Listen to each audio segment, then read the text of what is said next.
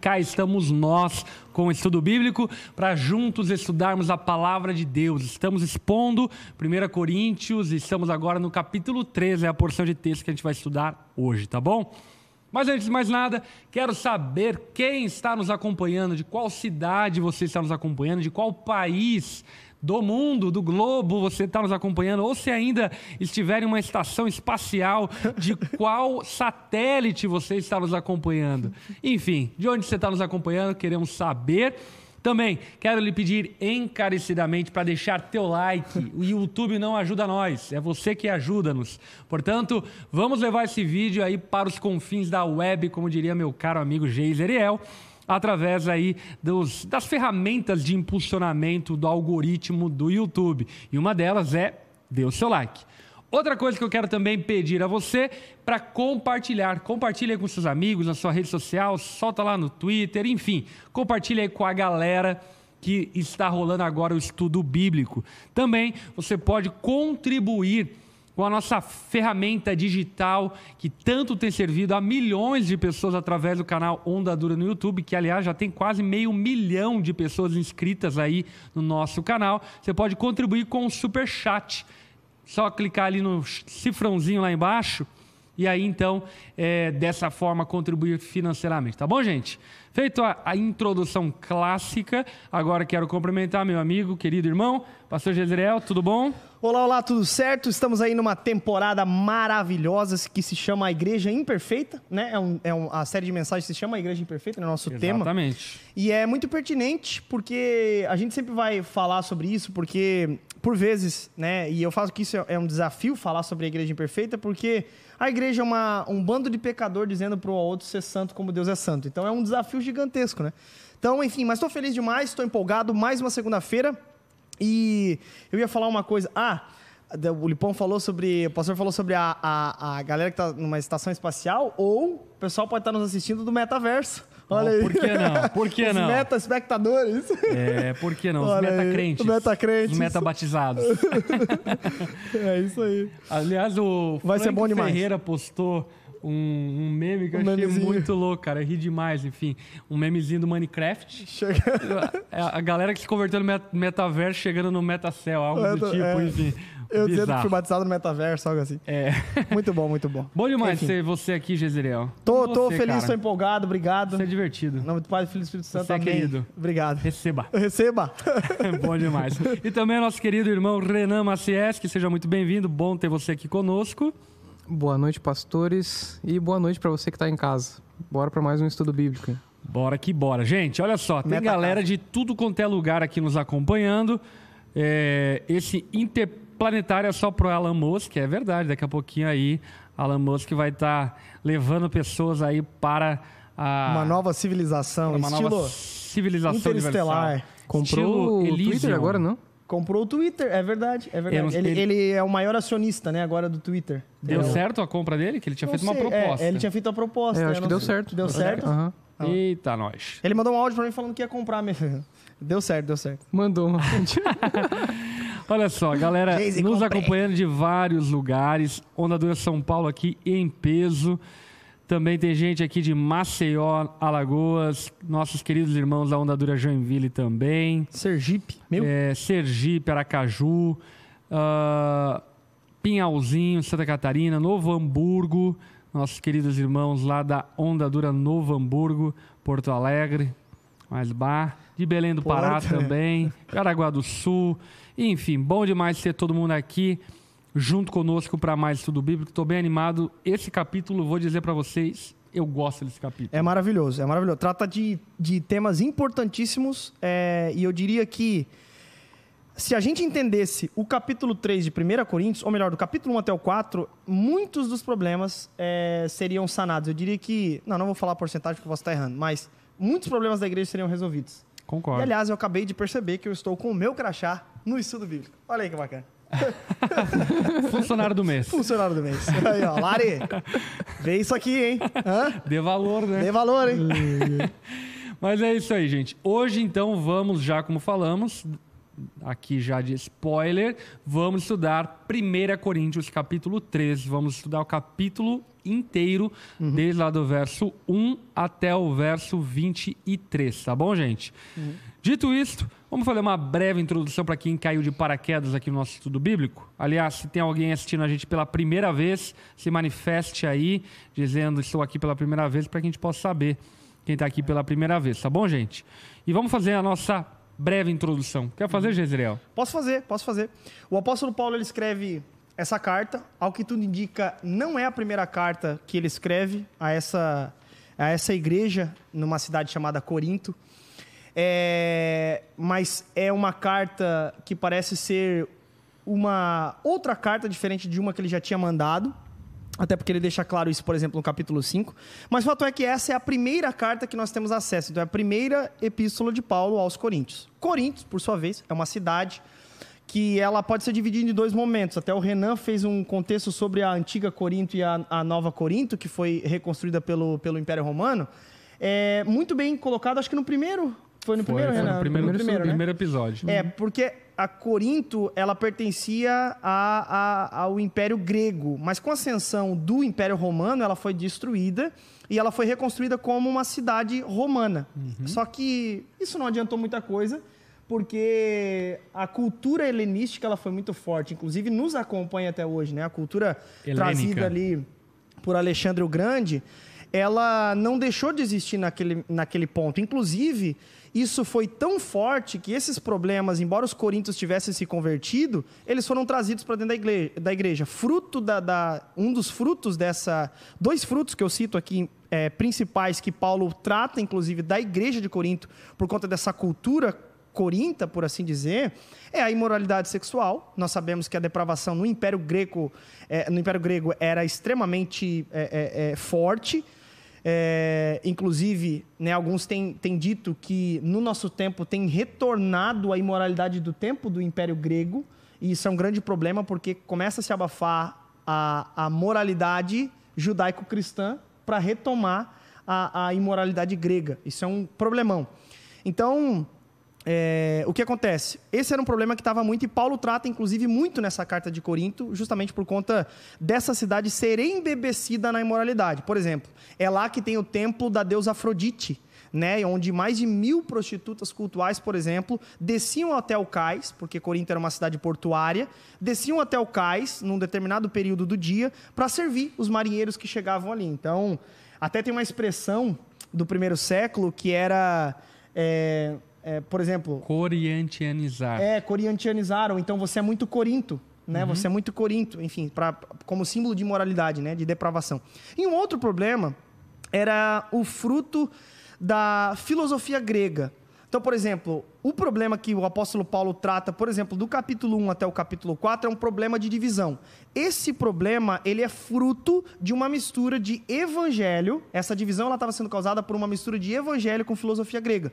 Então, as pessoas advogavam para os seus líderes, líder X ou líder Y, né? nesse caso Paulo, Apolo, Pedro, Jesus, eles atribuíam a esses líderes que uma espécie de fã-clube, num português bem claro. Tipo, o meu líder é mais sábio, o meu líder é mais eloquente e assim por diante. Até porque um dos hobbies da cidade de Corinto era o pessoal, eu acho muito legal, né? O hobby, né? É, um dos hobbies era ir na praça pública e ouvir esses grandes oradores debaterem assim por diante. Então, nós temos, a partir do capítulo 2, é, Paulo e Apolo como dois nomes importantes, onde as pessoas que haviam se convertido em Corinto advogavam para si essa tal sabedoria e dividiram a igreja por conta disso. Então, uns falavam, eu sou de Paulo, eu sou de Apolo. E isso gerou uma um certo problema na igreja. Até porque uns falavam, bom, eu sou do plantador da igreja, e outro, eu sou desse líder eloquente que chega tempo depois, o que possivelmente também foi um dos pastores né, da igreja depois de Paulo. Então, enfim, até no texto de hoje ele vai falar muito sobre isso. Paulo vai tratar justamente esse problema, dizendo, gente, eu e Apolo não somos nada, gente. Vocês estão viajando, vocês não entenderam o que a gente veio fazer aqui. Enfim, basicamente esse é o contexto da- do escrito. Ah, só um ponto. Por que, que Paulo escreve a Corinto? Porque membros da casa de Chloe, que é uma, uma mulher, manda uma carta para ele falando desses problemas. Né? Ou, é, ou, enfim, de alguma forma chega essas informações para Paulo e Paulo então escreve uma carta de volta falando: olha, gente, chegou até mim, pelos membros da casa de Chloe. Famosa delação gospel. É a famosa delação gospel premiada. olha aí. e aí ele, ele trata então esses problemas, né? Até ao que tudo indica, nessa carta, ou então talvez numa carta posterior, foi perguntado para Paulo sobre outros problemas que estavam acontecendo, até porque ele fala, né? Quanto ao que vocês falaram sobre isso, isso e isso, Uhum. ele, enfim. Mas basicamente esse é o contexto de 1 Coríntios. Eu acho que o Renan é até melhor que eu para falar ainda mais, se tiver mais algum detalhe, Renan, mas basicamente, basicamente esse é o contexto. Tem Uhum. algum detalhe que eu esqueci, Renan? Não, acho que é isso mesmo. Foi bem, bem completo, né? Bem amplo. E, e também eu acho que é legal essa coisa do dos diferentes públicos que a gente encontra em Corinto, as diferentes tendências. A gente vê que a carta eh, de Paulo a Corinto aqui, ela é a gente vai encontrar muitos temas sendo trabalhados aqui dentro dessa carta, né? A princípio, nós temos trabalhado o, te o tema da divisão, que vai até o capítulo 4, onde o apóstolo Paulo vai corrigindo as, as compreensões equivocadas eh, dessa igreja acerca do evangelho, acerca da própria igreja, acerca da sabedoria, acerca da, da liderança dos ministros, Boa. daqueles que servem nessa igreja, né? E da fonte isso... da revelação, né? Da Exa fonte. é, exato, perfeito. E até a gente percebe que é, é, essa, essa variedade de assuntos sendo trabalhados aqui decorre de uma cidade que possui um- uma variedade também de problemas decorrente do seu, é, do seu público, né? uma, uma cidade cosmopolita, né? que ficava em um local estratégico e que depois da sua restauração recebeu aí soldados romanos aposentados, gente então, é, digamos assim, poderosa, abastada financeiramente.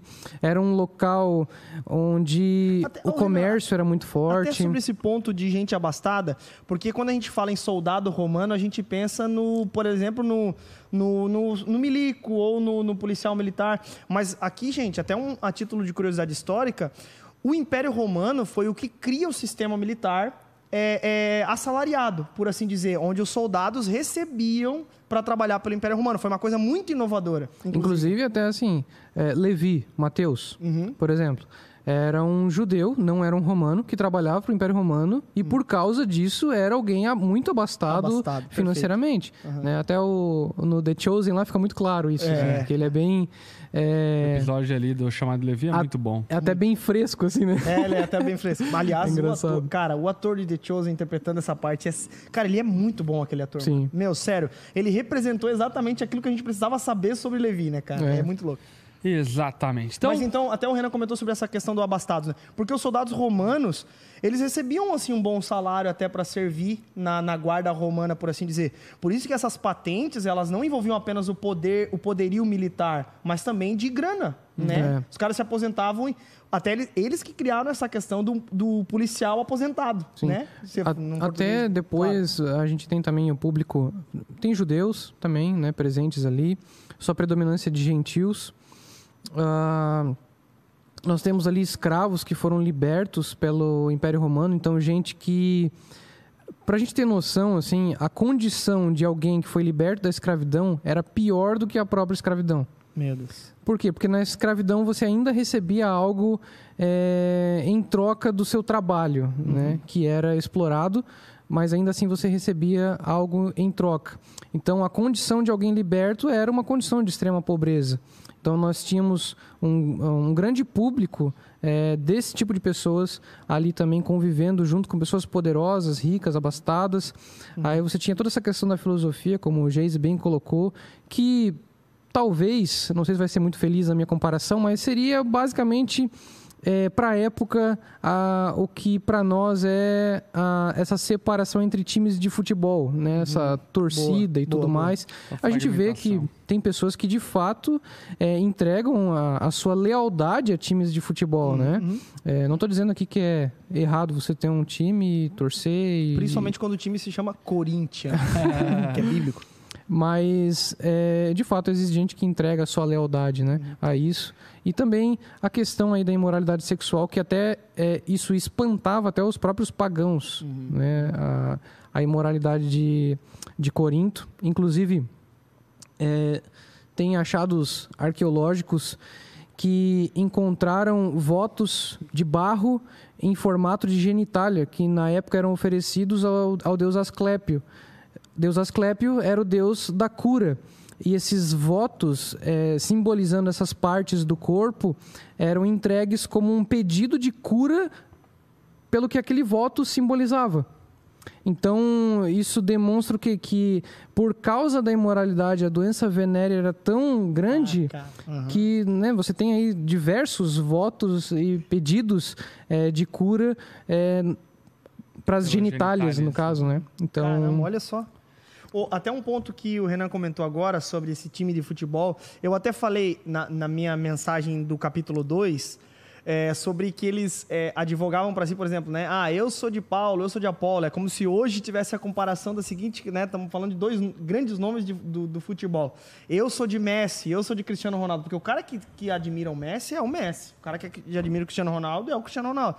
Por exemplo, eu sou Team Messi. Mas né? ainda Pra mim- jogam em times opostos, né? e jogam em time. É, é, é verdade. Acho que a verdade. melhor Jogam em time- comparação é você dizer, sei lá, eu sou, Sou de, de Neymar, Neymar. e o outro dizer eu sou de. Mbappé.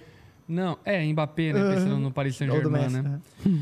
Enfim, é isso aí, gente. Vamos lá então pro texto bíblico. Hoje, para quem tá perguntando, a gente vai estudar o capítulo 3 de 1 Coríntios, tá bom? E a gente vai começar aqui abordando o verso 1 até o verso 4, que aparentemente parece uma transição de, de, de fala e de argumento de Paulo, mas na verdade eu diria que aqui nessa porção é a grande tese apresentada de uma maneira muito clara daquilo que ele falou anteriormente, desde o capítulo 1 até o capítulo 2, falando sobre a sabedoria humana, a sabedoria espiritual. Agora, nesse parágrafo aqui de texto, ele traz a tese de maneira mais sintética, de maneira mais clara e objetiva para que os coríntios então entendessem o que de fato ele estava tratando até aqui nos capítulos anteriores. Mas para a gente começar, vamos então ler o verso 1 até o verso 4. Quem pode ler para nós aí? Pode ler, Renan. Leia Tá. na, tua, na tua versão. Bora lá. Irmãos, não lhes pude falar como a espirituais, mas como a carnais, como a crianças em Cristo. Dei-lhes leite e não alimento sólido, pois vocês não estavam em condições de recebê-lo. De fato, vocês ainda não estão em condições, porque ainda são carnais. Porque, visto que há inveja e divisão entre vocês, não estão sendo carnais e agindo como mundanos? Pois quando alguém diz, eu sou de Paulo, e outro, eu sou de Apolo, não estão sendo mundanos? É isso aí. Muito bom. Bom demais. Então, que Paulo aqui está tratando de forma clara e objetiva? Que Paulo está tratando com essa igreja é que ainda que eles tenham recebido o Espírito Santo, eles se comportam como se não tivessem recebido o Espírito Santo. E isso é o problema. O problema é que eles não estão usufruindo do dom do Espírito Santo que receberam do Senhor, mas estão se comportando, como Paulo aqui vai se referir, como crianças ou como carnais. Inclusive, é inte- importante a gente aqui definir esse conceito de Paulo, carnalidade, porque muita gente refere-se à carnalidade como sendo uma possibilidade de viver no pecado de maneira inadvertida ao ponto de não arrepender-se do pecado é, carnal, moral.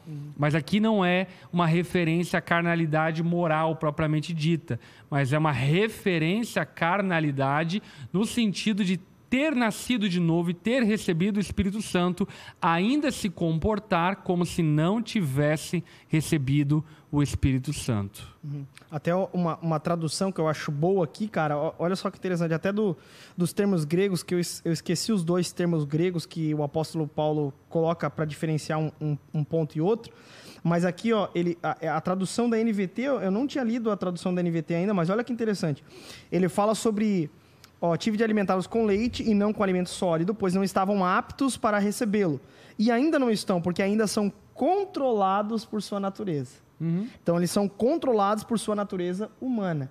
Então, ou seja, eu, eu, e- é infantil. Num português bem claro. Qual é a, a tese de Paulo aqui do 1 ao 4? Vocês são infantis porque não crescem no evangelho. É. Né? Vocês receberam o puro evangelho e não crescem nisso. Até um ponto importante desse, desse 1 ao 4 aqui é... Muita gente usa esse texto para falar o seguinte: olha, quanto mais maduro, mais coisas novas ou diferentes vai aprendendo e assim por diante. E não, aqui o que Paulo está é, ah, é, revelações novas e tal, coisas novas. Não, aqui Paulo está dizendo é, vocês não estão crescendo naquilo que é para vocês crescerem. Até uma comparação que eu não lembro o, o, o comentarista bíblico que faz isso, mas é, é, muito interessante. Eu acho que é o Verb que faz essa comparação. Warren Verb. É, é o seguinte, o que Paulo estava dizendo aqui era o seguinte: da mesma, é o mesmo alimento. Para criança é leite e para adulto é churrasco, por exemplo, carne, uhum. né? Só que vocês não estão se desenvolvendo e comendo o alimento sólido. Vocês continuam crianças na fé. Vocês uhum. continuam crianças na mensagem que vocês receberam, por causa da carnalidade de vocês. Né? É, o comentário aqui a respeito disso é bem legal, um pouquinho mais à frente. Mas antes eu quero só me deter em algo que é muito legal aqui no início do verso 1. É, e o comentarista aqui, nosso querido Gordon Fee, ele vai dizer o seguinte: é, E eu, da minha parte, irmãos e irmãs, não pude falar a vocês como pessoas do Espírito, é o que Paulo está dizendo. O uso do vocativo irmãos e irmãs e o emprego constante dos pronomes na segunda pessoa do plural deixam claro que ele não está se dirigindo a um grupo dissidente de pessoas dentro da congregação, mas a igreja como um todo. É possível que nem todos sejam culpados, mas todos estão contaminados pela ação de muitos. Uhum. Olha que coisa curiosa, né? Uhum. O que Paulo aqui está deixando evidente, que Gordon Fee ressalta, é que o comportamento fragmentador, o comportamento divisório que alguns irmãos estavam tendo, acabou de alguma forma contaminando a igreja como um todo, ao ponto de o apóstolo Paulo não tratar de maneira isolada, mas tratar de maneira generalizada, porque de alguma forma isso contaminou a muitos que não apenas aqueles que levantaram essa forma de pensar cristianismo e conduzir a fé cristã. Uhum. Isso certamente deve nos levar a considerar se não é, estamos sendo influenciados, talvez não como precursores e como protagonistas de divisões e fragmentações dentro da igreja, mas como, é, eu diria, coadjuvantes e coparticipantes de divisões e fragmentações que hão, acontecem dentro da igreja, mesmo que não sejamos os protagonistas dessa divisão. Portanto, precisamos considerar que podemos estar sendo contaminados por irmãos que estejam se dividindo entre si. Uhum. Renan, quer dar alguma consideração sobre o 1 ao 4? Eu acho que só a questão do carnais ali, uhum. que a gente não tem que ter cuidado também de não interpretar o carnal aí como significando a carne física, né, a matéria, no caso. Uhum. Porque não é isso que o texto está falando. Carnal aqui, no caso, é esse sistema é, corrupto, né? essa tendência pecaminosa do homem de ir contra a vontade de Deus, de ir contra a vontade do Espírito e de ir contra a mente de Cristo. Uhum. Né? É, isso é importante porque é, pode nos levar a atribuir como se fosse um, um tipo de uma consequência uhum. de um pensamento gnóstico é, a matéria como se a matéria fosse algo ruim e por fim isso nos levar a fazer uma separação entre coisas puras e impuras né como se é, só fosse espiritual aquilo que concerne a coisas místicas Uhum. E por um outro lado, fosse carnal tudo aquilo que é material. Por exemplo, trabalho seria uma coisa carnal, enquanto que é, o serviço na igreja seria uma coisa espiritual, por exemplo. Uhum. Né? Nos faria, é, nos levaria essa, essa separação entre aquilo que é sagrado e profano. Uhum. E o fato é que o texto bíblico nos conduz ao entendimento de que tudo aquilo que o pecado maculou, Cristo redimiu. Hum, é isso boa, daí. boa, perfeito. Olha só que. A, só, só um ponto até, Heavy, que eu queria comentar. E é muito interessante porque, de fato, esse trecho aqui dá para, de fato, conectar com a mesma perícope do capítulo 2. Porque ele está vindo falando sobre a fonte da revelação que chegou a nós. Ele está dizendo que foi é, é fruto de uma revelação e a fonte dessa revelação é o Espírito, ok? E dele vai dizendo, olha, é, quando lhes dizemos isso, não empregamos palavras vindas de sabedoria humana, mas palavras que nos foram ensinadas pelo Espírito, explicando verdades espirituais a pessoas espirituais. Uhum. Por isso que ele vai falar: olha, a fonte da revelação que vocês receberam não condiz com a atitude que vocês estão tendo, Exatamente. que é o quê? Uma atitude puramente carnal. Uhum. Olha só, acerca lá do alimento sólido e do leite, enfim, olha só que interessante esse comentário. É, o argumento anterior sugere que para Paulo o evangelho do crucificado é tanto leite quanto também alimento sólido. Como leite, ele é a boa nova da salvação. Como alimento sólido, ele é a compreensão de que a totalidade da vida cristã se baseia na mesma realidade. E aqueles que têm o Espírito devem compreender o mistério dessa maneira. Eles precisam ver de modo cruciforme todas as pessoas cuja vida e valores são moldados pela crucificação. Uhum. Paulo, aqui, ele está dando, obviamente, uma, uma cutucada nos Coríntios, porque os Coríntios é, estavam referindo-se à mensagem do Evangelho como uma mensagem simplória, simplista, é, uma mensagem introdutória e que agora eles deveriam avançar para outros níveis de revelação e conhecimento de Deus. Algo tal que, inclusive, no misticismo extra-bíblico dos nossos dias, nós vemos muito. Gente que de alguma forma pensa que existem matérias e disciplinas espirituais extra-bíblicas a serem compreendidas, inclusive fazendo diversas ocasiões inferências bíblicas e ampliando a revelação de Deus conforme seu bom gosto, seu bel prazer, ou conforme aquilo que alguns dizem, as suas revelações e profecias dadas pelo Senhor.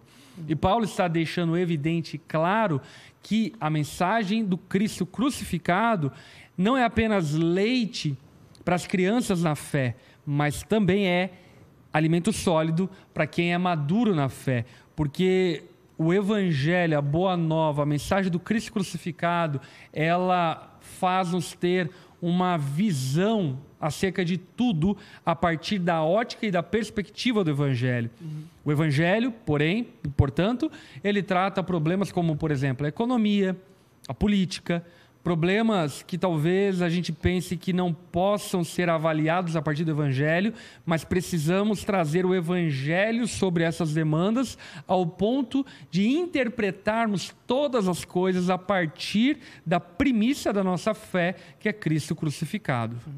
Até no caso aqui do, do dessa questão de Paulo, aqui do capítulo 3, é, ele estava ele tava apontando aqui também para um fato. Olha, a gente prega o evangelho, mas a mensagem do evangelho, ela não é uma mensagem que ela é estagnada e ou pode ter possibilidade de misturança. Por uhum. exemplo, é, não adianta eu dizer, cara, eu sou um cristão e ao mesmo tempo dividir a igreja por causa do meu líder. Não faz uhum. sentido.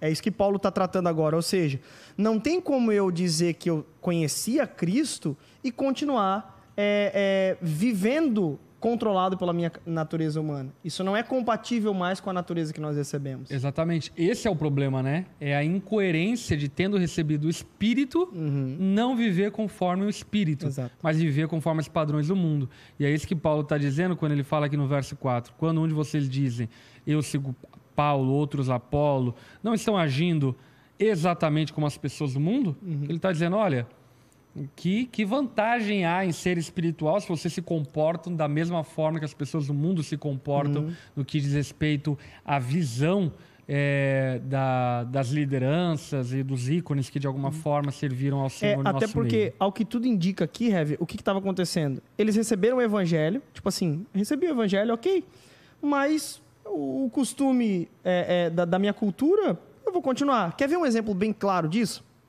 Eu creio em Cristo. Eu creio em Cristo. Mas é, eu, eu posso amar quem eu quiser. Eu uhum. posso, então, casar com a pessoa do mesmo sexo que eu. Eu creio em Jesus. Quer ver é um exemplo bem claro? Cara, creio em Cristo. Às vezes o cara fala até da verdadeira doutrina. Cristo me alcançou, tal, incrível, tal. Mas, mas, eu vivo a minha vida na moralidade que eu bem entendo. Uhum. E que Paulo está dizendo, não, cara, tem implicação prática que Exatamente. mostra a diferença entre você e as pessoas do seu tempo. Precisa ter. Existe uma incompatibilidade, né? Uhum. Entre dizer ter o espírito uhum. e continuar com o espírito partidário, com o espírito faccioso, uhum. que era aquilo que alguns na igreja de Corinto estavam vivendo e que percebemos que de alguma forma estava afetando toda a igreja e não apenas os alguns que estavam promovendo esse tipo de atitude. É. Aí então, Paulo prossegue no capítulo 3 e agora a gente vai falar um pouco a respeito dos líderes da igreja e qual é o papel deles nesse exercício de liderança. Isso é muito importante porque Paulo aqui está derrubando os ídolos que a igreja de Corinto havia levantado e deixando evidente como o corpo de Cristo funciona e quais são os papéis dos líderes dentro do corpo de Cristo. Uhum. Isso está descrito do verso 5 até o verso 9. Uhum. Leia para nós, Renan. Afinal de contas, quem é Paulo? Opa. Afinal de é contas, quem é Apolo? Quem é Paulo? Apenas servos por meio dos quais vocês vieram a crer conforme o ministério que o Senhor atribuiu a cada um. Eu plantei, Apolo regou, mas Deus é quem fez crescer. De modo que nem o que planta, nem o que rega são alguma coisa, mas unicamente Deus que efetua o crescimento. O que planta e o que rega têm um só propósito, e cada um será recompensado de acordo com o seu próprio trabalho, pois nós somos cooperadores de Deus, vocês são lavoura de Deus e edifício de Deus. Muito uhum. bom. Então, acho que é muito importante a gente perceber que o apóstolo Paulo está tratando duas coisas fundamentais acerca do corpo de Cristo, que é a diversidade e a unidade. Uhum. Ele demonstra de maneira muito clara as diferenças de papéis e de dons e ministérios entre ele e Apolo, mas ao mesmo tempo deixa muito evidente que Paulo e Apolo estão trabalhando para o mesmo propósito e que no fim das contas a glória não é de Paulo nem de Apolo, mas é de Cristo que escolheu, chamou, capacitou e deu a eles dons espirituais e chamado para cumprirem o seu papel. Isso é maravilhoso acerca do corpo de Cristo, porque faz-nos compreender essa complexidade do corpo de Cristo. No corpo de Cristo, nem todos são iguais a todos. É óbvio que todos nós devemos estar submissos à sã doutrina da palavra de Deus e deve haver essa linha que separa aqueles que creem daqueles que não creem, e aqui Paulo está deixando essa linha muito clara: é a sabedoria do mundo e a sabedoria do alto, a revelação do Cristo crucificado, que é nada mais do que o Evangelho e os escritos apostólicos dados a nós e legados a nós, daqueles que não creem, enfim, na palavra de Deus, mas havendo então é, essa pedra fundamental que é Cristo, que edificou-nos, tanto sendo Apolo quanto Paulo, precisamos compreender que, ainda assim, ainda que sejamos servindo o mesmo Deus, o mesmo Senhor, temos diversidade no corpo e, na verdade, isso não é um problema. Uhum. Na verdade, isso é uma virtude para o fim e para o propósito pelo qual Deus estabeleceu a igreja. Uhum. Até um, um, ponto aqui sobre, sobre essa questão é que eles estavam vindo, então, advogando para os seus líderes, né? nesse caso, Paulo ou Apolo. É, então, né, a, a, vou dar um exemplo aqui. Ah, ah, poxa, eu sou de Renan, eu sou de Lipão, né? E daí a galera que é do Lipão fala, não, o Lipão é muito mais encarnado do que, do que o Renan, o Renan é muito mais encarnado do que o Lipão, enfim. E aí Paulo vai olhar para aquilo e vai falar assim, gente, afinal, quem é Paulo? Quem é Apolo? E até um detalhe que talvez passe despercebido na, nas nossas traduções. Deixa eu só fazer uma salientação, né? Uhum. É, e ele não fala isso num tom de desprezo. Uhum, uhum. Ele não está desvalorizando o papel e o trabalho e a função de Paulo e Apolo. Uhum, uhum. Não está dizendo, ah, os líderes da igreja não são nada, não serve para nada, é, é. Possa, pode desonrá-los, enfim. Não. O que ele está deixando evidente é que Paulo e Apolo são servos de Cristo. É. Pode continuar. Ele traça um equilíbrio nessa questão, né? Uhum. Mas é, ele vai a tal ponto que ele chega. Ao, algo que passa até despercebido nas nossas traduções, é, ele fala assim: afinal, quem é Paulo? No grego, ele usa um termo é, que ficaria algo mais ou menos assim: o que é Paulo?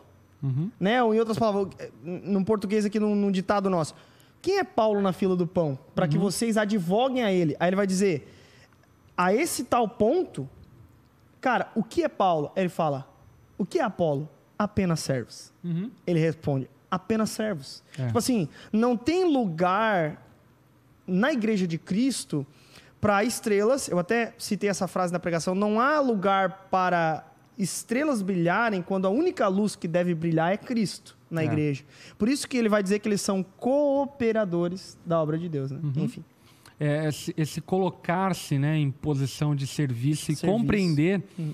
que aquilo que temos e recebemos, recebemos do Senhor e que tem como finalidade o próprio Senhor, a hum. glória dele. Portanto, é um grande equívoco nós confundirmos aqueles que apontam o caminho com o caminho. O caminho é Cristo. Uhum, Paulo uhum. apontou o caminho mas a glória, a virtude é Cristo. Uhum. Apolo uh, apontou o pão, mas o pão é Cristo, ele é a substância, ele é o conteúdo da mensagem. Uhum. Portanto, não faz sentido nós substituirmos uh, o lugar de gratidão, ok, uhum. ao aquele que nos serviu, aquele que cooperou e serviu ao Senhor de alguma forma nos apresentando o Evangelho, uhum. com o próprio Evangelho. Uhum. Aquele que recebe a glória, a honra, o louvor é Cristo, porque de fato ele é o motivo da salvação e não quem apontou o caminho para a salvação. O verso 6 até, quando ele fala, eu plantei, Apolo regou, mas Deus é quem fez crescer, nos mostra que mais uma vez, esses servos não são nada se Deus não confirma essa obra. Uhum. Né? Mais uma vez, até salientando essa coisa de que o Espírito Santo confirma a mensagem que foi pregada. O Espírito Santo atua com poder é, através da mensagem do Evangelho, através da mensagem de um Messias crucificado.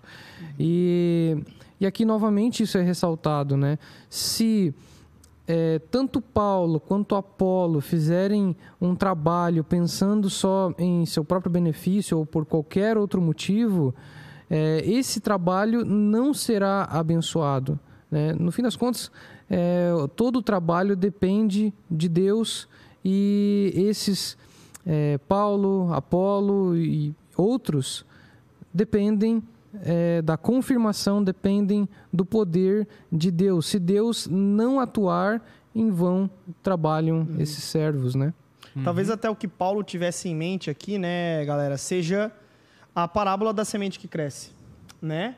Porque ele cita até é, é, é, é coisas da parábola da semente que cresce. Ele fala, olha, é, é, existe um fator extra plantar e regar existe uma, né, na parábola da semente que cresce, o agricultor ele precisava lançar a semente, a semente vai para baixo da terra, de modo que ele não tem mais nenhuma influência da semente a não ser ele esperar por um fator de ordem natural para que a semente possa dar frutos. E até na parábola é, da semente que cresce, eles precisavam esperar as chuvas novamente, a chuva que adubava o solo e depois as chuvas para que pudesse colher essas sementes. Então, é um fator extra. Nesse caso aqui, Poxa, eu plantei igreja. Possivelmente Apolo liderou e organizou os crentes novos convertidos da região de Corinto. Mas, gente, foi Deus é que fez crescer a igreja. É Deus que dá o crescimento. E aqui ele está usando uma linguagem agrícola e chama a igreja de uma lavoura, né? Sim. Essa grande lavoura. Olha, de modo que essa lavoura pode até existir o Renan que planta, né? Ou, ou pode até existir o pastor. É... Vou dar um exemplo aqui. Pode até existir o pastor. É...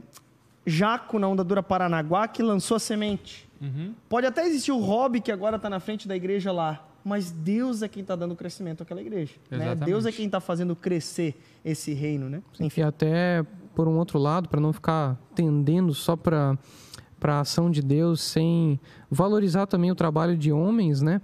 É, Deus promete que fará crescer aonde um planta e o outro rega. Boa, então, mano. Deus determinou usar os seus ministros como meio uhum. para a edificação desse edifício. Uhum. Boa, é boa. muito importante essa fala do Renan, porque de uhum. fato, quando a gente ouve o que Paulo está dizendo, podemos, de maneira, eu diria até pecaminosa, é, associarmos com desprezo os servos de Deus. E não devemos olhar com desprezo, pelo contrário, a palavra fala que aquele que lidera bem a igreja é digno de duplos honorários, de dupla honra. Uhum. Então, o que não devemos fazer, que era o que a igreja de Corinto estava fazendo, era enaltecer ao ponto de aqueles líderes terem a nossa afeição em detrimento de Cristo. O problema ali, muito claro, exposto pelo apóstolo Paulo, uhum. é que uhum. Cristo estava na mesma prateleira de Paulo e Apolo. Não era uma questão apenas de, por exemplo, eles olharem para Paulo e Apolo como pessoas superiores a eles que eram de fato no sentido de serem líderes da igreja, uhum. mas era o problema de colocar eles no mesmo patamar de Cristo, ao ponto de que Paulo e Apolo eram tidos ali como ídolos. A prática que a igreja de Corinto estava tendo era uma prática de idolatria. Uhum. O problema não era apenas um problema de honra aos líderes, mas era um problema de idolatria ao ponto de compararem a eles como Deus ou como o próprio Messias, Cristo Jesus. Uhum. Uh, vamos lá continuar? Eu acho, eu acho, só interessante aqui que o apóstolo Paulo ele começa, ele dá algumas ilustrações a respeito do que a igreja é. Então a primeira ilustração que ele usa aqui é que a igreja é uma lavoura. Uhum. Que, embora tenham plantadores, embora tenham pessoas que regam, Deus é quem dá o crescimento. De modo que é importante o trabalho dos ministros, mas Deus é que está por trás de todo o crescimento. Maravilha. Agora ele vai falar, dando uma, uma outra linguagem, né, pastor, que até a título de introdução, ontem na minha mensagem no domingo à noite, na exposição desse texto, eu falei assim: ó, gente, se eu dissesse que a igreja é o prédio, vocês se escandalizariam? E aí as pessoas, e eu acho que a introdução ela tem esse papel, né, de prender as pessoas e falar: caraca, agora vem coisa aí. Porque Paulo fala sobre um edifício, claro que ele não estava, né, enfim, tendo a mesma, enfim, né, mas eu só falei isso em caráter de introdução mesmo. Porque às vezes a gente fala, a igreja não é o prédio, a igreja não é o prédio, enfim, né, como até desculpa às vezes para Negligenciar a comunhão, é, né? negligenciar a comunhão.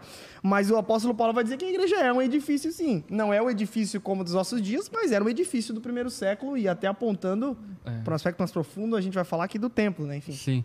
E, e o que é muito legal é que tanto o aspecto da lavoura quanto o aspecto do, do, do prédio, que o apóstolo Paulo vai abordar aqui como uma analogia, as duas fazem referência a aspectos coletivos, a lavoura coletiva e o prédio coletivo. Então, o que fica evidente, na verdade, esse é o problema que Paulo está tratando, é que o corpo de Cristo não é fragmentado, ele não é dividido, ele não é individual. O corpo de Cristo é coletivo, é a a união né, de todos os membros desse corpo com partes e funções diferentes um do outro. E aquilo que importa é a finalidade, que é fazer com que Cristo seja glorificado e o reino de Deus se expanda.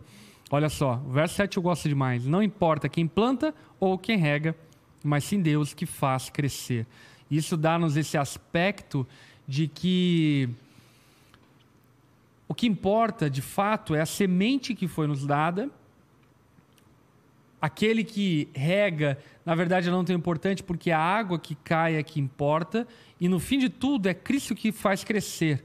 E aqui, enfim, obviamente, nós estamos falando sobre a qualidade da semente, que tem a ver com a mensagem. Estamos falando sobre a manutenção do ministério pastoral. Mas no fim das contas, tanto a semente foi dada pelo Senhor, quanto a água e o chamado dos servos foi dado pelo Senhor. Portanto, no fim de tudo, tudo pertence ao Senhor. E isso faz nos olhar com eu diria, honra é, semelhante para aqueles que de alguma forma serviram e servem a nós, no sentido de compreendermos o valor dos diferentes papéis dentro da Igreja de Cristo, entendermos os diferentes ministérios dentro da Igreja de Cristo e compreender que não é porque um tem maior proeminência, tem maior notoriedade que ele não é importante, porque toda essa complexidade do corpo de Cristo faz com que ele cresça e se expanda e por fim glorifique ao Senhor. Vamos continuar então? Verso 10 agora até o verso 14, ou melhor, até o verso 15. A gente vai falar agora sobre a igreja precisa ser edificada com cuidado. A gente vai falar aqui sobre o cuidado na edificação da igreja. Leia para nós, Renan, por favor. Bora. Conforme a graça de Deus que me foi concedida, eu, como sábio construtor, lancei o alicerce, e outro está construindo sobre ele. Contudo, veja cada um como constrói, porque ninguém pode colocar outro alicerce além do que já está posto, que é Jesus Cristo. Se alguém constrói sobre esse alicerce usando ouro, prata, pedras preciosas, madeira, feno ou palha, sua obra será mostrada, porque o dia trará a luz pois será revelada pelo fogo, que provará a qualidade da obra de cada um. Se o que alguém construiu permanecer, esse receberá recompensa. Se o que alguém construiu se queimar, esse sofrerá prejuízo. Contudo, será salvo como alguém que escapa através do fogo. Muito bom. Então, Paulo aqui está falando sobre o cuidado que temos que ter na edificação da igreja de Cristo, deixando evidente que o fundamento é intocável e imexível, é Cristo. Uma igreja cristã tem como fundamento Cristo. É, qualquer outro fundamento, qualquer outro pensador que seja equiparado, qualquer outro teórico, filósofo, qualquer outra doutrina que seja equiparada a Cristo, já não é cristã. Cristo é o alicerce e o fundamento da igreja. E aí então, Paulo fala sobre qualidade de materiais diferentes que estão sob o mesmo alicerce, mas que são diferentes. Madeira, palha e feno, pedras preciosas, prata e ouro. E aí? É até interessante aqui, é, eu acho que o primeiro ponto sobre a humildade do apóstolo Paulo no início do, do, do texto, né? É, a, a versão do Renan é melhor para explicar esse ponto. Lê o, o começo do, do verso 10, Renan, só para Conforme a graça de Deus que me foi concedida. Ó, conforme a graça de Deus que foi, me, me, foi concedida. O apóstolo Paulo, nessa altura do campeonato, ele já está na sua segunda viagem missionária.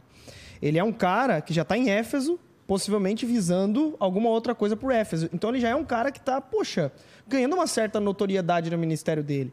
Só que ele sempre atribui a graça de Deus o seu ministério. Isso é bem importante, até um conselho para líderes aqui. Esse texto ele trabalha muito com líderes também, uhum. embora tenha aplicação bem profunda para a igreja. Mas ele começa dizendo: olha, pela graça, o que, que ele fez pela graça?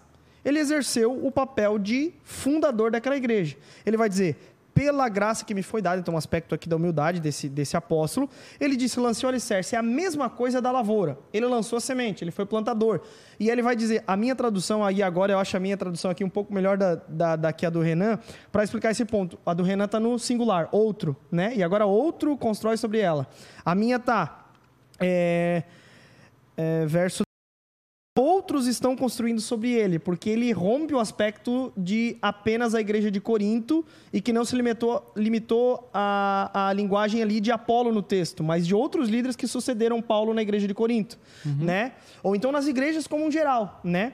Ele vai dizer, olha, eu de fato fui aquele que plantou a igreja aí, mas outros agora estão construindo sobre o alicerce, de modo que não existe igreja longe do alicerce pelo qual aquele que eu estabeleci. Quando eu levei o evangelho a vocês, era puramente o evangelho de Cristo, onde não há espaço para que haja outro tipo de alicerce. Então, na base desse edifício é Cristo que está. Uhum. Então, outros vão plantar a partir desse edifício. É, agora, um ponto importante que o pastor Lipão bem comentou. Ele colocou a partir desse edifício materiais bons e materiais ruins. Uhum. E agora, como é que explica? Materiais nobres e materiais exato, não nobres. Né? Exato. Né? E aí, como é que explica essa questão? De materiais bons e materiais ruins, que inclusive serão motivos de juízo, só que serão salvos também. Uhum. Como é que explica essa questão? Então, nós estamos falando de pessoas que constroem a igreja, líderes que constroem a igreja, e que existem que, líderes que constroem em cima de. Todos eles constroem em cima do alicerce Cristo, só que uns com ouro, pedras preciosas e outros com palha e feno. Uhum. Só que mesmo assim serão salvos por um tris, né? Basicamente essa é expressão que Paulo está usando. Exatamente. Isso significa que, cara, o alicerce é Cristo. Igrejas serão plantadas a partir disso. Alguns, e esse é o nosso padrão, devem ser construídos de acordo com materiais nobres, bons, uhum. mas outros também construirão a partir de maus materiais, por assim dizer, uhum. mas que continuam sendo igreja de Cristo. Exatamente. E Lembrando que aqui é ele está falando legal. sobre unidade, é o que ele está tratando. Uhum. E se tratando de unidade, até mesmo. Por isso que a gente tem que ter muito temor ao falar até de igrejas neopentecostais. Uhum. Olha como é perigoso isso. Estou falando neopentecostais porque são o que a gente mais vê exagero antibíblico, né? Uhum. Mas olha só o cuidado e o zelo que a gente, tem com a, pra, que a gente deve ter com a igreja do homem. É, o, né? que, o, que, o que Paulo está deixando aqui evidente é que toda igreja fundamentada no evangelho, que tem como fundamento o evangelho, é uhum. é uma igreja cristã. É isso, é isso. Uhum. E aí, a partir disso, então, existe uma edificação de madeira, palha e feno ou pedras preciosas, prata e ouro. Que os líderes vão marcar de acordo com o que construíram. Inclusive. Exatamente. Né? Então, por exemplo, né, até só um, uma igreja neopentecostal. Esse líder, ele vai naquele dia ser responsável por suas atitudes diante da, da, da administração dessa igreja. Exatamente. Ele vai prestar contas acerca é. de quais materiais ele usou para a edificação dessa obra. Isso é muito curioso, interessante, porque inclusive dá-nos uma métrica do que é uma igreja cristã, do que não é uma igreja cristã. Uhum. Uma igreja cristã é aquela que tem sob fundamento o evangelho. E ele, obviamente, está falando sobre a igreja de Corinto, que uhum. tinha sob fundamento o evangelho. Mas que alguns outros vieram depois, a gente não sabe quem, não sabemos se ele está se referindo aos crentes dissidentes ali de Corinto, enfim, que vieram depois e fizeram a obra deles com madeira, palha e, e feno. Uhum. Aqui, Paulo está falando sobre sofias, ele está falando sobre ideias, filosofias, acrescentaram aspectos à igreja de Cristo que não eram o puro evangelho de Cristo.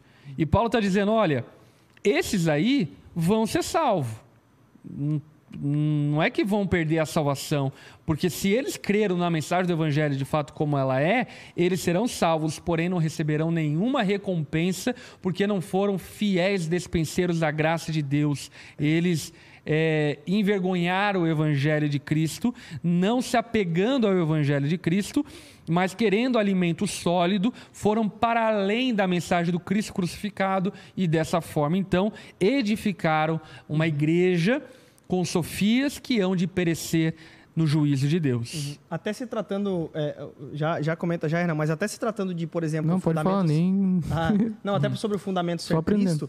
Por exemplo, quando um pastor vem, né? E eu espero que vocês saibam de que, que eu estou falando. Quando um pastor vem e começa a misturar o evangelho com ideologias desse tempo, e aí ele chega ao ponto de dizer que Cristo ressuscitou na, na memória dos apóstolos, ele não tem sobre o fundamento da igreja dele o evangelho que isso, a Bíblia revelou. Muito bem colocado. E isso é um ponto que nega o alicerce. Uhum. Não é igreja. Exatamente. Porque não existe igreja cristã longe do alicerce de que Cristo foi pré-ordenado antes da fundação do mundo e é o Cristo crucificado. Só que a mensagem do Cristo crucificado é que Jesus ele morreu, mas ressuscitou. É. E não na memória dos apóstolos, mas de maneira visível, corpórea e real, ao ponto de ele voltar de maneira visível, corpórea e real na uhum. sua igreja. É. Então, quando se nega a ressurreição de Cristo, nós temos um grande problema. Por isso que, é que o fundamento... pastor ideológico não existe. Entende? Tomem cuidado, porque é, é, falso profeta. Não é um pastor cristão, é um pastor que misturou o evangelho com ideologia política, infelizmente. O fundamento da igreja é Cristo segundo as Escrituras. Uhum. Não o Cristo da minha mente, o Cristo popular, é uhum. Cristo segundo as Escrituras. É o que é, o Antigo Testamento prometeu e o Novo Testamento testemunhou. Uhum. Esse é o Cristo que é a base, o fundamento da igreja. Né? Eu ouvi é, uma resposta de um pastor, uh, pastor do Hernando Dias Lopes, lá da Presbiteriana Piano. Como é o nome dele? Enfim, não me recordo. Mas é o senhorzinho lá? É, muito querido ele, enfim. Uhum. E ele respondendo a respeito dos crentes pentecostais, né? Perguntaram uhum. para ele, enfim, se os crentes pentecostais eram irmãos da fé. Uhum. E aí ele falou, né?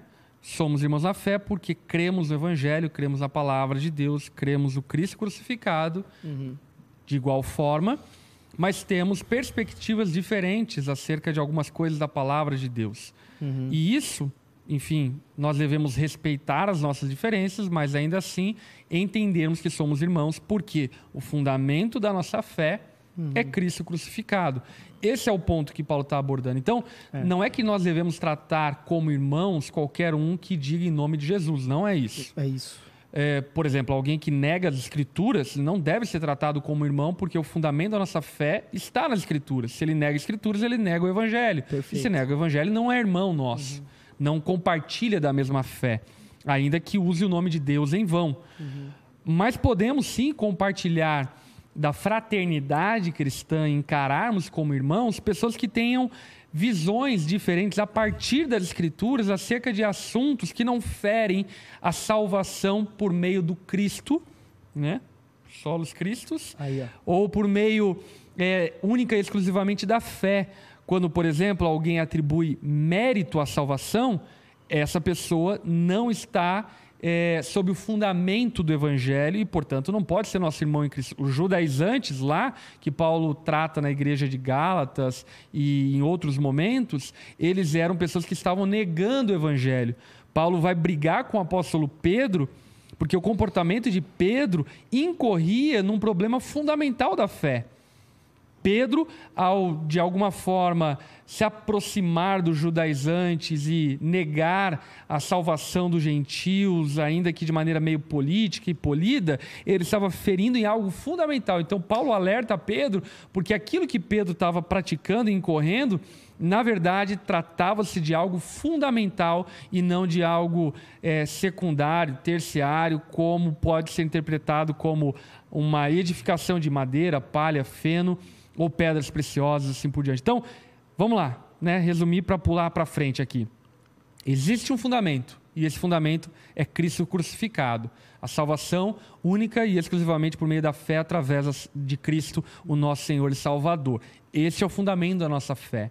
Uhum. Agora, existem sim questões que são é, debatíveis, tradições, questões é, dogmáticas, práticas, praxeológicas, visões eclesiológicas, visões é, e interpretações escatológicas e por aí vai. Enfim, essas questões devem ser respeitadas, ainda que existam igrejas mais puras do que outras, e Paulo está deixando isso evidente. Né? Existem igrejas que edificaram com pedras preciosas e que essas vão ser recompensadas, e existem outras que foram edificadas com materiais não bons, vão ser salvos, a gente vai tê-los como irmão na eternidade, uhum. mas por algum motivo, acabaram, ainda que não ferindo a base do evangelho, acabaram se entregando ao espírito da sua era, se entregando a sofias e a ideias, enfim, que, que não são é, puras e santas, né? Uhum.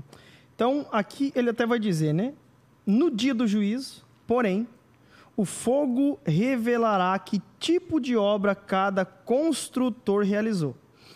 Então, é, quando ele fala eu lancei o alicerce e outros constroem em cima dele, ele está apontando eu como apóstolo, e aqui ele está divulgando a, o ofício apostólico dele, com A maiúsculo, né? E ele vai dizer, olha, a partir da doutrina apostólica, existem construtores a partir dela. Os construtores, eles até podem nos enganar em relação ao que eles estão fazendo ou não, mas no dia do juízo, as suas obras serão é, mostradas. Uhum. Aí a gente vai ver qual que construiu sob o alicerce certo e o outro não. E que, inclusive, leva-nos a pensar que devemos descansar nesse juízo de Deus. Hum, isso. Sabe, boa, no boa, sentido boa, de não ficarmos é, fiscalizando uhum. a igreja, a denominação e assim por diante, mas, como Paulo mesmo diz, se ocupar em construir com pedras preciosas. Então, é uma autoavaliação. Com quais pedras ou com qual material você está construindo e edificando a, a igreja, os irmãos e assim por diante. Por quê? Porque, em última análise, o juízo de Deus virá uhum. e se alguém está incorrendo em alguma prática equivocada, mas que não nega o Cristo crucificado, Deus há de julgá-los no juízo e esses não receberão a recompensa, os galardões uhum. para a eternidade. É isso. Boa? E é interessante que ele, nesse texto, ele está falando sobre salvação, mas no aspecto de que essas pessoas já são salvas. É. Só que o que ele está negando aqui, e aí a gente precisa levar a sério o galardão, cara. Uhum. Precisa levar a sério. O apóstolo Paulo leva tão sério que ele fala isso. É, é muito misterioso o galardão, uhum. né? O que é o galardão, o que uns qual, receberão. Qual vai ser a forma, né, é, dessa recompensa? Mas é, fato é que existe o um material nobre outro ruim, uns serão recompensados, outros não. E o tipo de obra que estamos construindo importa muito. Por isso, aqui um conselho para ministros, e quando eu fui fazer essa palavra, me encheu de um santo temor. Que tipo de ministério eu tenho construído como pastor? Muito. Sabe? Que tipo de liderança eu, acho eu tenho que até exercido? com outras práticas, né? Por exemplo, vamos lá, prática das ofertas. Uhum. Você pode é, crer em Cristo, então tem um fundamento é, correto, mas as suas ofertas serem manifestações de madeira, palha e feno. Ou seja, ou você está barganhando com o Senhor, ou entregando uma oferta desleixada, desrespeitosa, desonrosa, é, terceirizando o teu serviço de adoração ao Senhor através das ofertas, ou você pode estar entregando a oferta da viúva pobre, uhum. entregando com paixão, com amor, por paixão ao reino de Deus, enfim.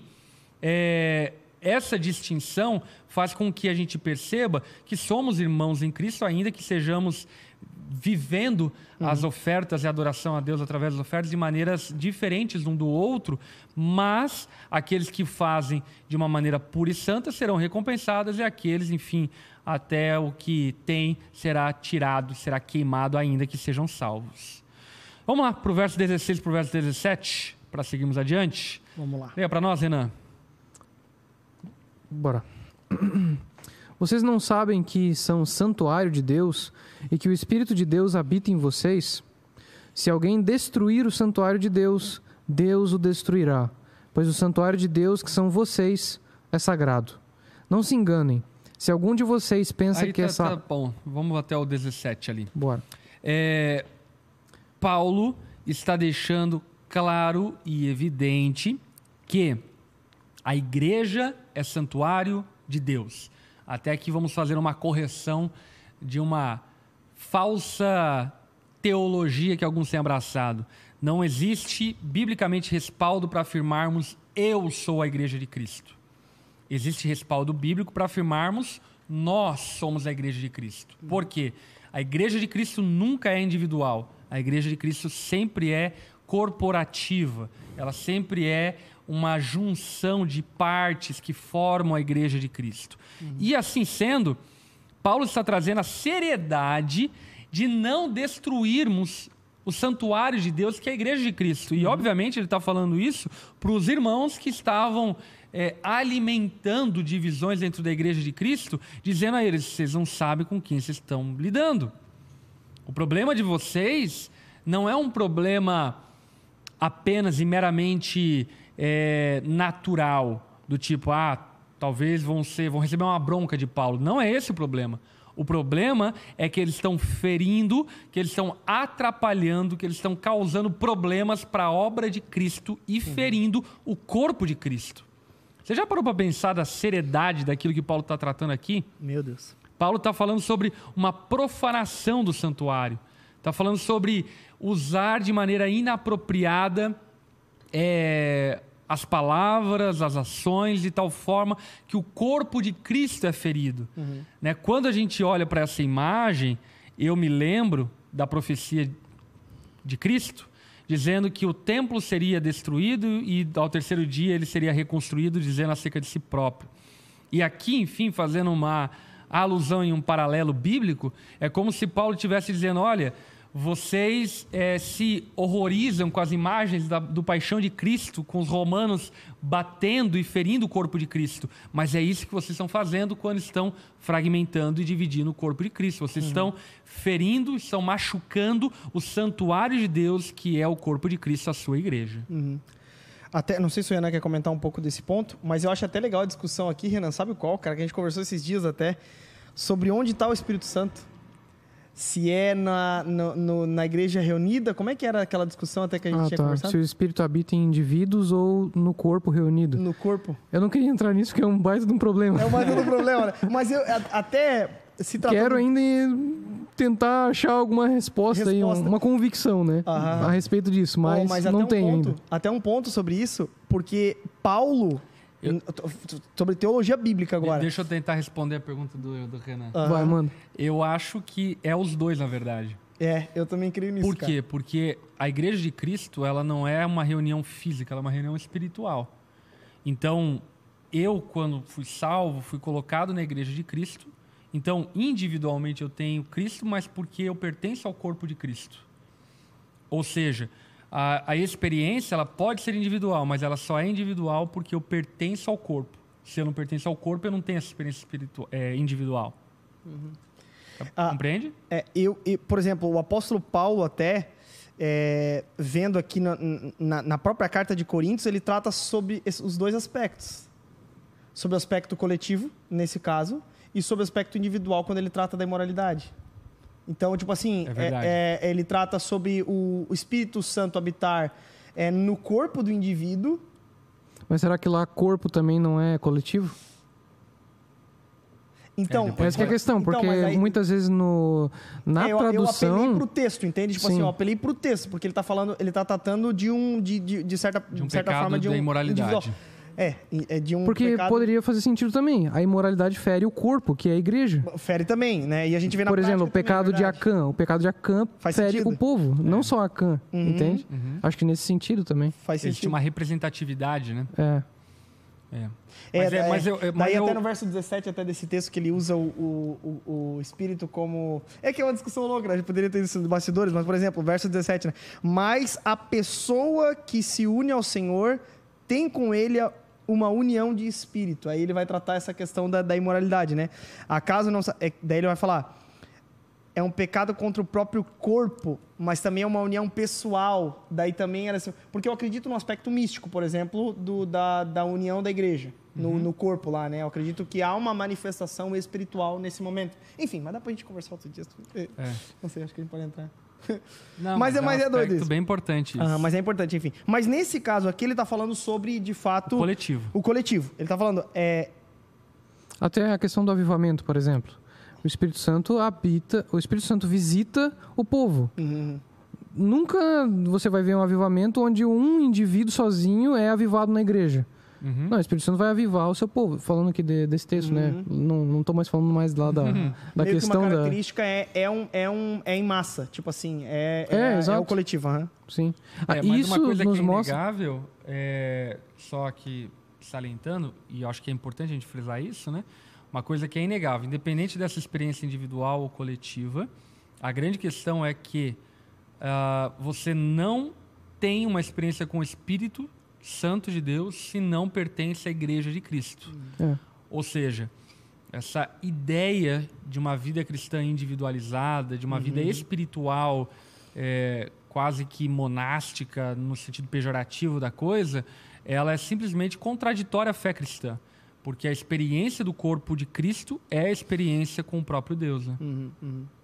Enfim, mas é- esse até é um ponto é, importante debater, mas que, é, num, num, num aspecto geral, nós cremos que, por exemplo, o Espírito Santo, para um indivíduo ser regenerado, ele precisa ter essa, esse Espírito habitando nele, bem como também nós cremos, por causa do texto aqui, que de fato há uma habitação na igreja, né? É, é uma, uma visitação. Até o texto aqui, na verdade, uma tradução mais original, é entre vocês, é como se tivesse é algo, é, como algo É uma- uma- neles, assim, é. sabe? É, no É- é- entre eles. É que, na verdade, é a visão de João da igreja, né? O espírito que passeia no meio dos candeeiros, né?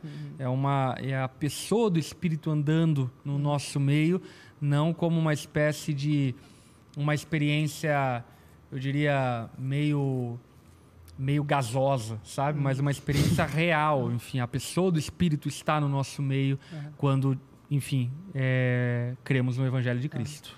Então, para de usar esse texto aí pra falar mal de tatuado. É verdade. É, ah, isso é importante. Porque tá falando de importante. corpo, não tá falando de pessoa individual. Ah, é, até importante. É, enfim. É, o cara vem, ah, não, pode pintar, pode tatuar o corpo porque a igreja é pintado também. É. Cara, não viaja. E dá uma confusão. É, E o, o pior é quando usa o- a inscrição no, no manto, na veste, Na na, veste. coxa de Jesus lá em Apocalipse. É, Cara, é cada. Ô, Renan, tu tava É falando sobre cada uma. Sobre avivamento, é que é um avivamento em massa e tal, e isso nos leva a alguma coisa, tu ia falar. Ah, eu fiquei lá na pergunta lá É da. que eu te interrompi. Eu tô na. É, mas ele estava devaneando. Mas é uma mesmo, boa tá discussão, meio né, cara? Fala aí. Uma boa discussão. Se é no Ah, com indivíduo, se é no corpo, é, é profundo. É mais profundo que a gente só divagou aqui, né, galera? Pelo amor de Deus. Vamos lá, verso mas eu, acho 18. que, mas eu quero tocar só num ponto aqui, Heavy. Você não entende que são templo é, de Deus e que o Espírito habita em vocês? Deus destruirá quem destruir o seu templo. Ele está falando. Eita. O que, que ele está tratando? Divisão. Ou seja, o problema de divisão é tão sério. Uhum. E, e aí é por isso que nós temos que ter, gente, um santo temor ao falar de alguma outra igreja, por isso que eu falei antes sobre a questão dos neopentecostais, né? A gente tem que ter muito cuidado de falar de uma outra é, denominação, assim por quê? Porque é santuário de Deus. E a gente precisa entender que o santuário de Deus, por Deus, é tratado como algo onde ele está. E, algo, e se é algo onde ele está, Paulo vai dizer, é sagrado. E, cara, não se brinca com a santidade de Deus. Não se brinca com a santidade de Deus. Então, nesse sentido, até vou trazer uma, uma, uma parada atual aqui para a gente refletir. Gente, por isso que é um desserviço, é um desserviço, essas brigas de caixinhas de pergunta entre pastores. É um desserviço à igreja. Porque não gera nenhuma promoção de unidade a não ser desunião. A não ser é, atribuições a tipo, ah, fulano da caixinha tal é o correto e fulano da outra caixinha tal é o correto. Então, por isso que eu digo que é um desserviço e nós precisamos ter um santo temor, até como povo de Deus, ao avaliar se isso é positivo ou negativo para a igreja. Porque se promove divisão, nós precisamos ter um temor, porque Deus disse que destruirá aqueles que destroem seu santuário. Uhum. Enfim. É porque é, esse tipo de atitude né, gera um partidarismo. E ele está falando de E líderes, quem né? promove Vale- vale esse partidarismo, é, que aqui no caso da igreja de Corinto, não eram os líderes, né? Era uma igreja que usavam dos líderes para gerar partidarismo. E agora, quando os líderes criam partidarismo, Uhum. o que, que isso deixa claro e evidente? O que deixa claro e evidente é que esses líderes não são espirituais, mas são mundanos e que estão utilizando do nome de Deus para sua autopromoção. Portanto, enfim, acho que, sobretudo, o que deve ficar evidente aqui é o temor de, de gerarmos, enfim, divisão e fragmentação no, no corpo de Cristo. O juízo é com mais rigor, né? É, com mais rigor, boa. Até um ponto que eu queria só comentar aqui. Ele estava corrigindo aos Coríntios, mas ele já estava imaginando, obviamente, pela soberana vontade de Deus, e aqui eu vou fazer uma inferência bem pequena, mas que faz sentido, tá, gente, em relação a esse texto. É, ele estava possivelmente aqui já a alertar os coríntios desses problemas que poderiam sobrevir à igreja de Corinto. Porque, por exemplo, era uma cidade embebecida nessa questão de, de advogar a certos pensadores, né, um certo tipo de sabedoria ou então glória, e eles estavam falando, olha, se chegar alguém aqui que não se considera servo, se chegar alguém aqui que se considera tão importante acima dos outros, se vier alguém aqui que constrói com material meio michuruco a igreja de Cristo, gente, passem a avaliar com rigor. Se vir alguém aqui que promove esse tipo de divisão, por exemplo, se, Paulo, se Apolo chegasse e falasse, não, realmente, eu acho que Paulo até foi bacaninha tal, mas... Não, gente, mas olha só o que, que eu estou ensinando. Olha só essa questão aqui que eu apresento que é diferente do que Paulo pregou. Olha só o que, que eu apresento aqui que é algo novo. Olha só esse novo que eu estou trazendo para vocês aqui. Ele vai dizer para a gente ter uma certa avaliação, porque a promoção de divisão baseado na sua liderança é um grande problema. É basicamente é isso que Paulo está trazendo aqui. Muito bom. Vamos lá, verso 18, para a gente finalizar até o verso 23. Uhum. Manda ver, Renan. Não se enganem. Se algum de vocês pensa que é sábio segundo os padrões desta era, deve tornar-se louco para que se torne sábio. Porque a sabedoria deste mundo é loucura aos olhos de Deus, pois está escrito: Ele apanha os sábios na astúcia deles. E também o Senhor conhece os pensamentos dos sábios e sabe como são fúteis. Portanto, ninguém se glorie em homens, porque todas as coisas são de vocês, seja Paulo, seja Apolo, seja Pedro, seja o mundo, a vida, a morte, o presente ou o futuro. Tudo é de vocês e vocês são de Cristo e Cristo de Deus. Muito bom. Eita, Enfim, glória. Paulo encerra aqui com chave de ouro, né? Uhum. Uh, de maneira muito clara, dizendo que a nossa glória Uhum. deve estar em Cristo e não devemos nos gloriar Uhum. em homem algum. Para mim, o verso 21 é a tese de tudo que Paulo está tratando e vai tratar até o capítulo 4, em relação às divisões.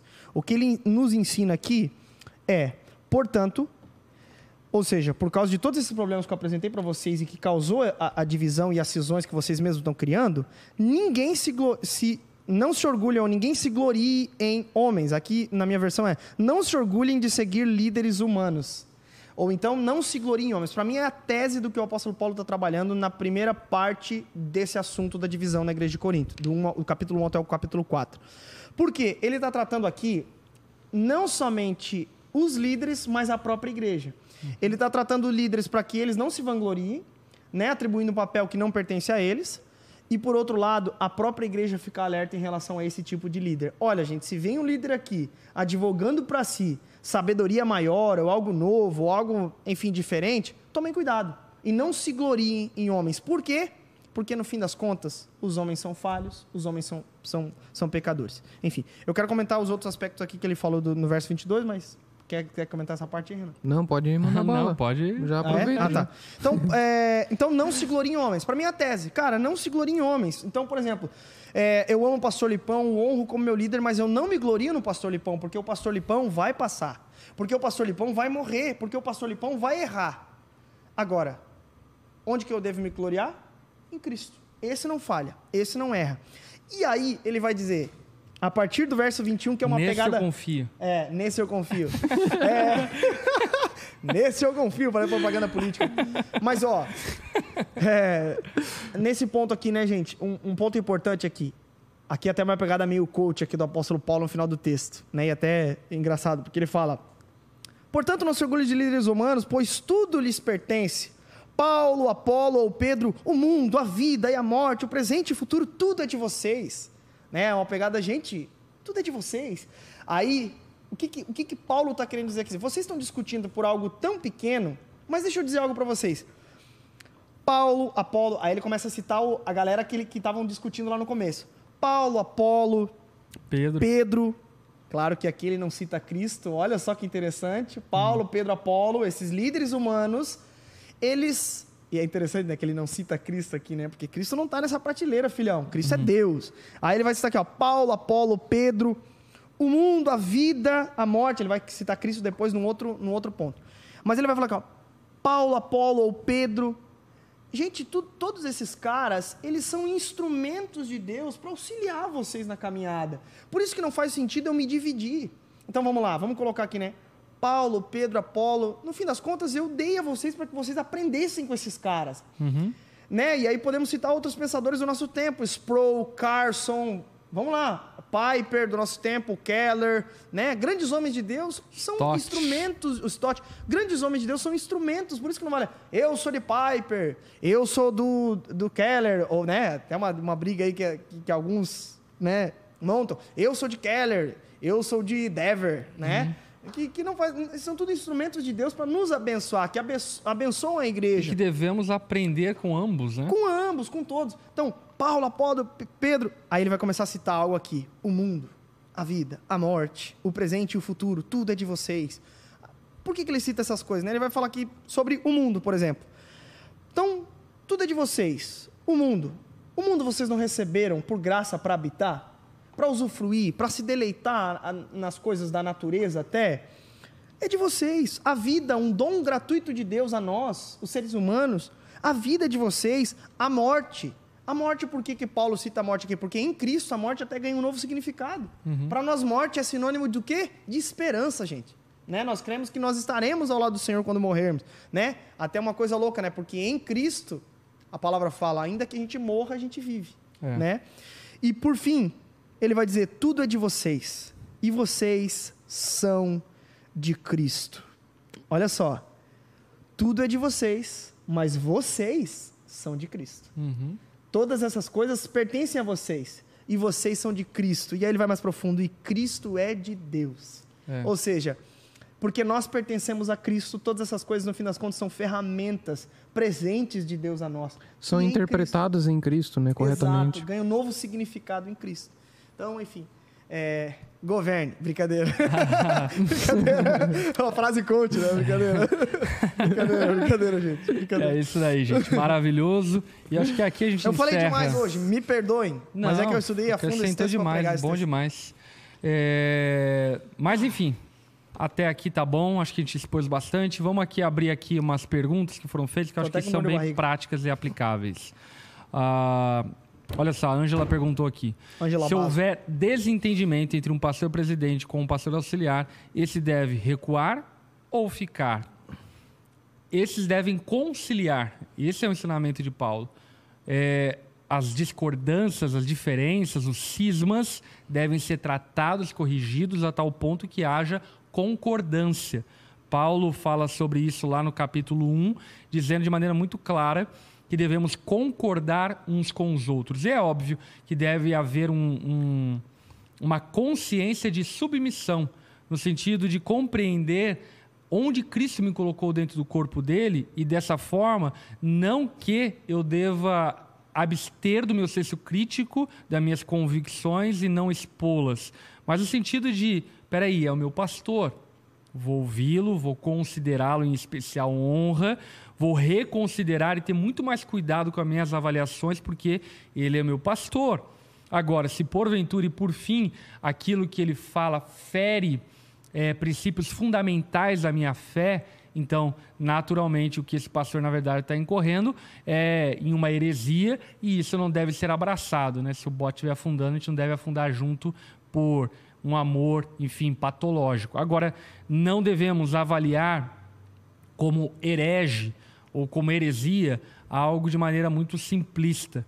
Ah, Para chegar-se a essa conclusão, deve-se examinar muito, com muito temor, tremor, perceber, enfim, nuances que ferem o fundamento da nossa fé. Então, aqui estão algumas falas a respeito desse assunto. Ah, o Felipe Figueiredo, querido líder da Onda Dura São Paulo, isso nos tira do centro do Evangelho. O lugar central é sempre Cristo. E quando atribuímos o crescimento a nós, assumimos, assumimos um lugar que deve pertencer somente a Cristo. Muito bom o comentário. Vamos lá para as perguntas mais abaixo. Alguém comentou. É, acho que quando- na, na hora que a gente tava falando sobre eu sou de Paulo, eu sou de Apolo, né? Ou eu sou de Aham. Messi, eu sou de. Alguém comentou. É tipo falar que é o. O Geise é de Bolsonaro e o Bibo é de Lula. não tem nada a ver isso aí, É. gente. Tem nada a ver. A gente brinca no programa, mas não tem nada a ver isso aí, não. Tá doido. É, vamos lá. Ok? Ah, brincadeira.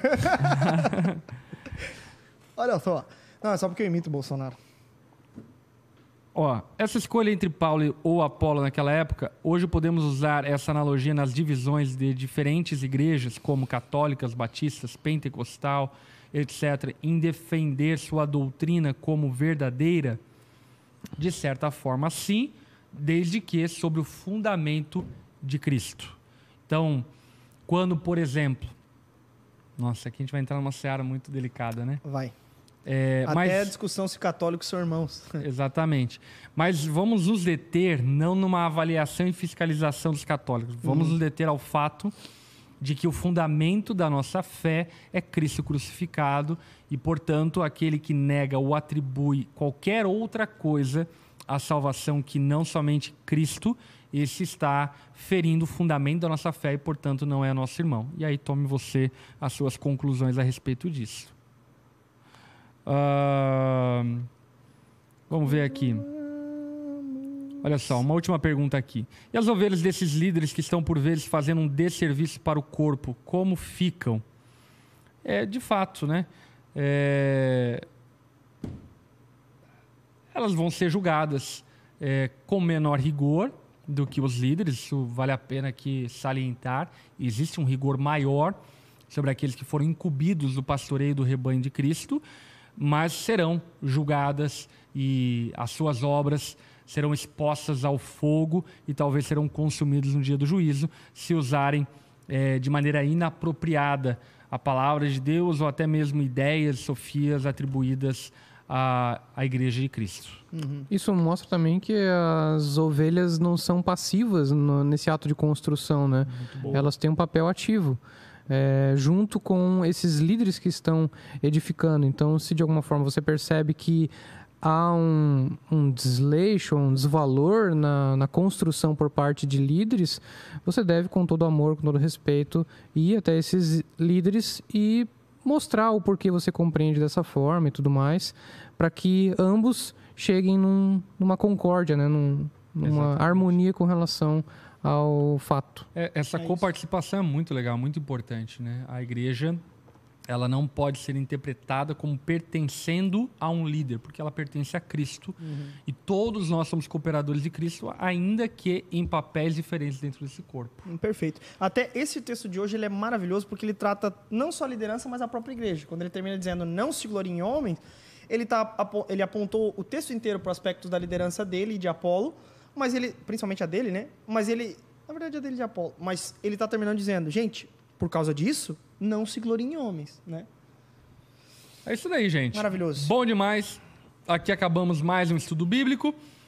Vemos você na semana que vem, segunda-feira, 8 horas. Estamos aqui de novo. É. Quero lembrá-lo É que isso aqui fica arquivado no nosso canal Onda Dura no YouTube e também vá para podcast para você poder ouvir aí no teu carro, meditar na palavra de Deus e crescer junto conosco no conhecimento das escrituras, tá bom? Aliás, compartilha, né? Compartilha aí pra, pra tira um printzão da tela bacanão aí, ó. E a gente tá aqui, cara. Toda segunda-feira, É, posta aí, e forte. manda pra galera, que a gente faz uma interpretação, a gente tenta ao máximo ser o mais coerente possível, embora a gente possa falhar na nossa interpretação até, mas a gente busca acertar. É isso daí. Deus abençoe. Até semana que vem, gente. Falou. Tchau, tchau. É nosso. Valeu!